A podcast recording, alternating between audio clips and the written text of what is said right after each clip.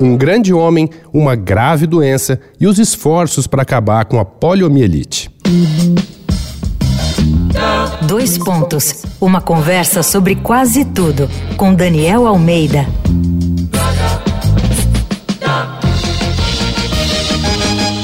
Até os 39 anos, Franklin Delano Roosevelt tinha sido subsecretário da Marinha, era muito ativo na vida pública dos Estados Unidos e era conhecido por ter uma saúde de ferro.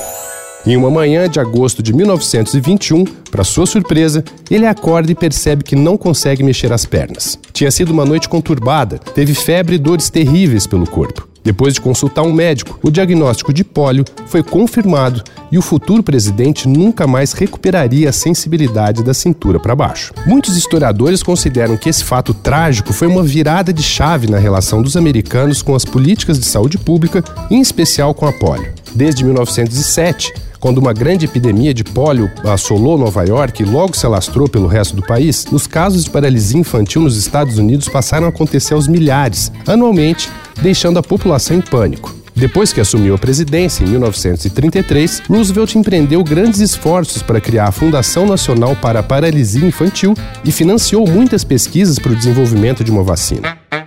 Anos depois, o médico Jonas Salk descobriu uma vacina à base de vírus mortos e precisava de voluntários. O estudo ficou conhecido como o maior experimento de saúde pública de todos os tempos e envolveu um milhão e meio de crianças. Mas a vacina definitiva contra a polio viria pelas mãos do médico polonês-americano Albert Sabin, em 1961. As gotinhas de Sabin, que nunca quis registrar a patente, logo foram adotadas no mundo todo, inclusive aqui no Brasil. Aliás, Sabin viria muitas vezes para cá dar palestras e consultorias para ajudar a erradicar a doença. Foi numa dessas vindas que conheceu a brasileira Heloísa Danchi de Abranches, com quem se casou um ano depois.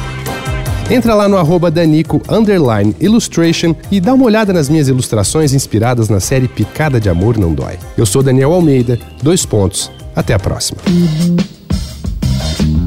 Você ouviu Dois Pontos uma conversa sobre quase tudo com Daniel Almeida.